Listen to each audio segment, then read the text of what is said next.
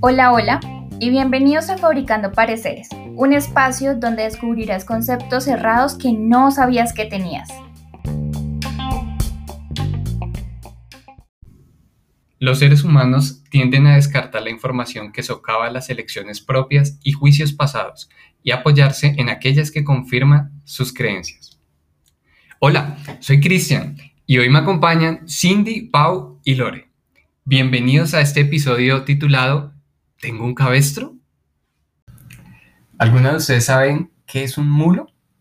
Mm, no sé, pues en apariencia es como un burro. Mm, bueno, sí, similar. Oh, un animal de trabajo, de carga.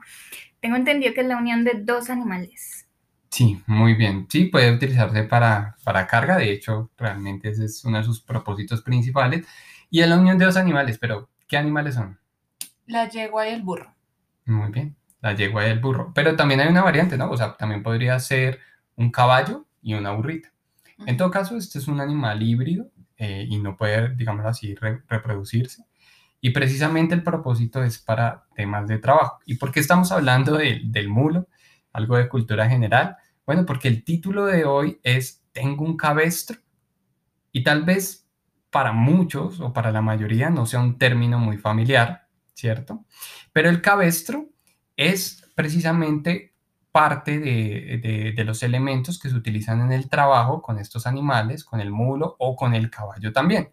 Para hacer un ejemplo un poco más gráfico, son, digámoslo así, como esas cuerdas, aunque podría ser de otros materiales como tal, que se ponen en la cabeza del animal, incluso algunas veces también le ponen algo que se denomina el freno, no sé si lo han visto, pero es algo que lo ponen dentro de la boca del animal.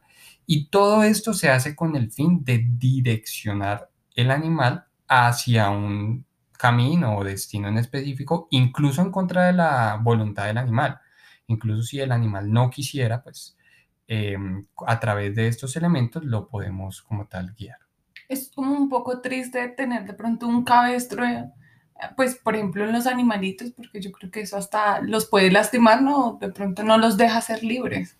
Tal cual. Yo creo que todos en algún momento hemos tenido algo que no nos deja ser libres o nos hace ser como, como vivir ahí como tan encajados. Y eso es lo que nos, nos lleva como un concepto de, terquedad. Yo, yo, no sé si alguien de los que nos escucha ahora ha sufrido de un tema en el cual pues eh, hasta ustedes mismos reconocen como no sé por qué no podía cambiar este concepto, esta idea, fui bastante terco con esto, pero detrás de eso había algo que como que me ataba y, me llevaba a pensar eso. ¿Tú qué opinas, Cindy? Pues em, yo quisiera dar como un ejemplo bien básico y es acerca de un, tiempo en el que a mí me dolía muchísimo la espalda y también me dolía mucho la cabeza. Y el tema era que yo tenía que cambiar la almohada porque la almohada estaba muy alta. Entonces me, me, decían y me sugerían, no, tienes que cambiar la almohada, tiene que ser más bajita, tiene que ser así. Yo no, pero es que uno se acostumbra a dormir con una almohada y con esa almohada casi que se casa uno. Entonces, cuando yo dije, no, pues ya el tema era de que de verdad la espalda me dolía terrible, cambié la almohada y, pues sí vi como un, como, como un cambio. Me empecé a sentir mejor y bueno, en fin, ahora estoy casada con la almohada que tengo ahorita y pues ya el, tamaño, pues ya como que ya entiendo que el tamaño tiene que ver. No sé si, si de pronto... Y pues yo, yo pensando así como, como uniéndolo un poco a lo que estamos hablando y es que a veces tenemos pensamientos tan arraigados a nosotros que, que no pensamos en otra opción.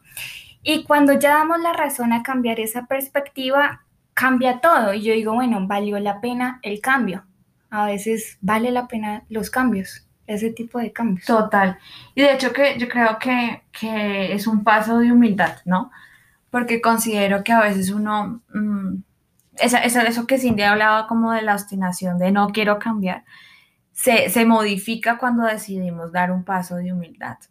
A mí me pasó que cuando, digamos que yo aprendí a conducir antes de tomar el curso de conducción, resulta que mm, a mí me enseñaron a parquear colocando mi mano en la silla del copiloto, del, del copiloto, y eh, volteando mi cabeza y mirando hacia atrás para parquear. Dicen por ahí un dicho que es como parquean los taxistas. Cuando yo llegué al curso de conducción, me tocó hacer todo el curso, pues para que me dieran la licencia. El instructor me decía, ¿por qué carajos volteas la cabeza? Necesito que uses los espejos. Y yo no, porque es que yo parqueo así. Y toda la vida he parqueado así y mi familia me enseñó a parquear así. ¿Por qué tengo que parquear de otra manera? Y él me decía, no, porque tienes que usar. Entonces él me molestaba todas las 60 horas del curso. Era, dígame, dígame lo mismo. Que un día yo decidí, para que él no me molestara, hacerle caso. Y empecé a usar los espejos. Hoy por hoy me doy cuenta que la mejor manera de parquear es a través de los espejos, como debe ser. Pero ¿qué hubiese pasado si yo no hubiese dado ese paso de humildad? Si ese paso de decir está bien, o sea, al final él es el que sabe. Muy seguramente hoy estaría yo todavía parqueando de la misma manera. Entonces creo que a veces uno tiene conceptos que uno cree que porque a mí me funciona parquear así, entonces no voy a cambiar mi manera de parquear porque me sirve. Pero no es así. O sea, realmente humildad es entender que hay otras formas de hacer las cosas, es entender que hay otras formas de ver conceptos y de tener en cuenta diferentes circunstancias en la vida. Incluso hasta menos complejo, ¿no? Porque yo creo que esa forma en la que parqueabas te llevaba mucho esfuerzo ahí, mover, casi que mejor dicho, contorsionarte ahí para poder mirar. Sí, el dolorcito de espalda, a usar la almohada de Cindy. Claro, o sea, así hay cosas que incluso como que le generan a uno malestar, pero uno dice, no quiero seguir haciéndolo así. Y, cuando uno se le mide al cambio es que se da cuenta que, uy, que, bien estoy ahora versus a como estaba antes. O sea, se quitaría uno un peso de encima. Claro, y eso era lo que, em, lo que les comentaba al principio del podcast, que de alguna forma los estudios dicen que nosotros como seres humanos descartamos esa información que de alguna forma toca esas creencias profundas que tenemos sobre algún tema, algún concepto que ya hayamos construido a través de experiencias, a través de familiares, a través de algo que de pronto leímos y nos convenció. O sea, como humanos, como, como, como lo que nos caracteriza, caracteriza perdón, de, de seres humanos, tenemos algo que, que quiero pues, que todos seamos muy conscientes de eso, y es en poner como, como dirían por ahí, ¿no? En tela de juicio lo que otra persona venga a comentarnos, porque de alguna forma eso pues hace trastabillar nuestras creencias.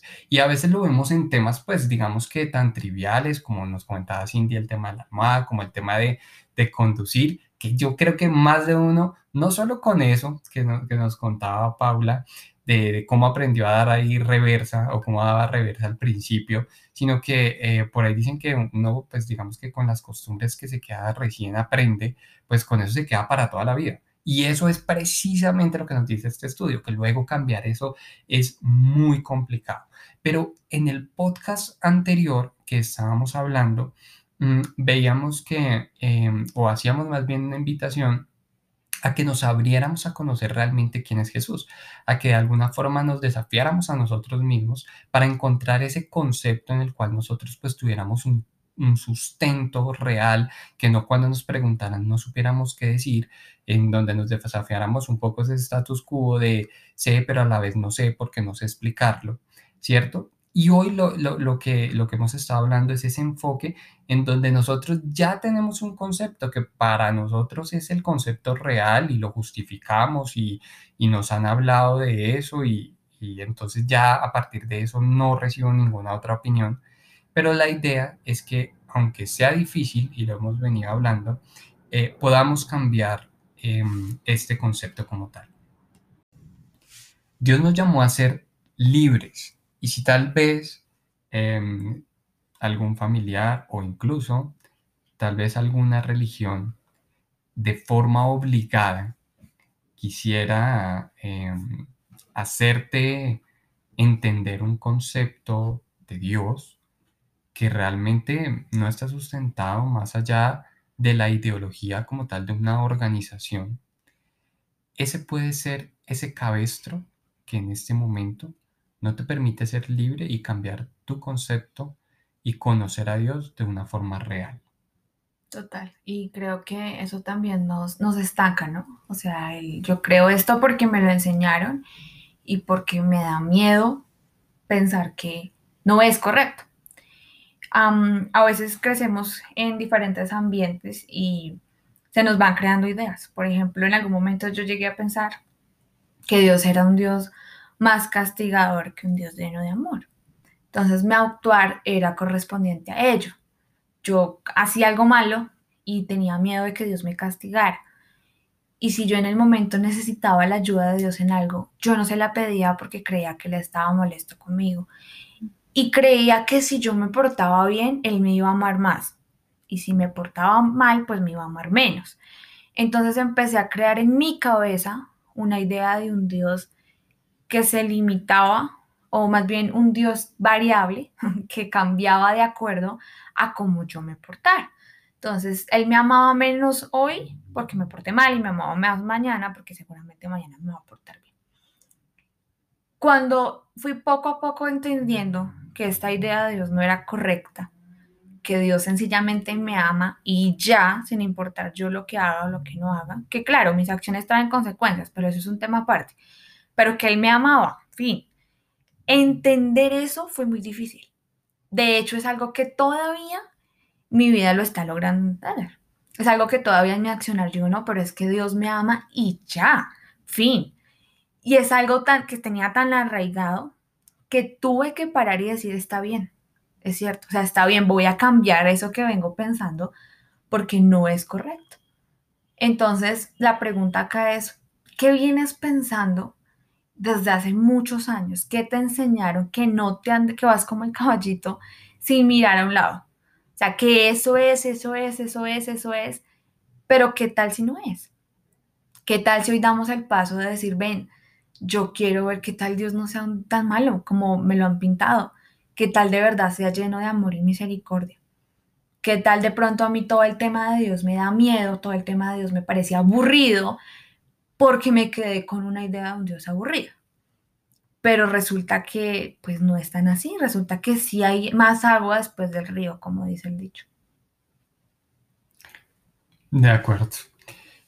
Realmente la, nuestra invitación para cerrar el, el podcast del día de hoy eh, y, voy a leer acá rápidamente algo que dice en la Biblia. Dice, daré a entender y te enseñaré el camino en que debes andar. Por eso qué bueno lo que decía Pau ahorita acerca de, de, oiga, Dios lo hace a uno realmente entender, le enseña. Acá no dice que te obliga.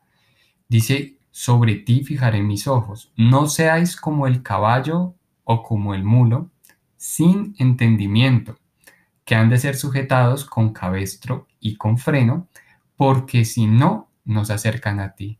Entonces, realmente Dios no quiere que nos acerquemos a Él a partir de obligaciones, a partir de ponernos un cabestro de conceptos que nosotros no entendemos, pero las cosas son así porque simplemente alguien más nos lo dice o nos guían en esa dirección. La idea es que entiendas que Dios quiere que a partir de tu libertad del entendimiento que Él te da para tu vida, puedas conocerlo y por tu voluntad, sin que nadie te obligue, o te, lo imponga. O, te, lo imponga. O te lo imponga. Dios nos llamó para ser libres. Nos dio ese libre albedrío para que nosotros tomemos nuestras decisiones. Y qué bonito que sepamos tomar estas decisiones y de pronto no nos encasillemos o nosotros mismos nos coloquemos ese cabestro que no nos deje ser libres. Entonces, piensa el día de hoy, ¿cuál es tu cabestro? De pronto, eh, un tema familiar, cultural, eh, de pronto algo que hoy en día algún tipo de religión te, te obligue. Nosotros te invitamos a que a que descubras, a que entres en ese, en ese viaje de descubrimiento en el que seguramente te vas a quitar muchas cosas que siempre duelen, ¿no? Siempre duelen de pronto porque son cosas que están arraigadas y porque sabemos que nos va a cambiar un montón de cosas, pero que realmente valen la pena. Total.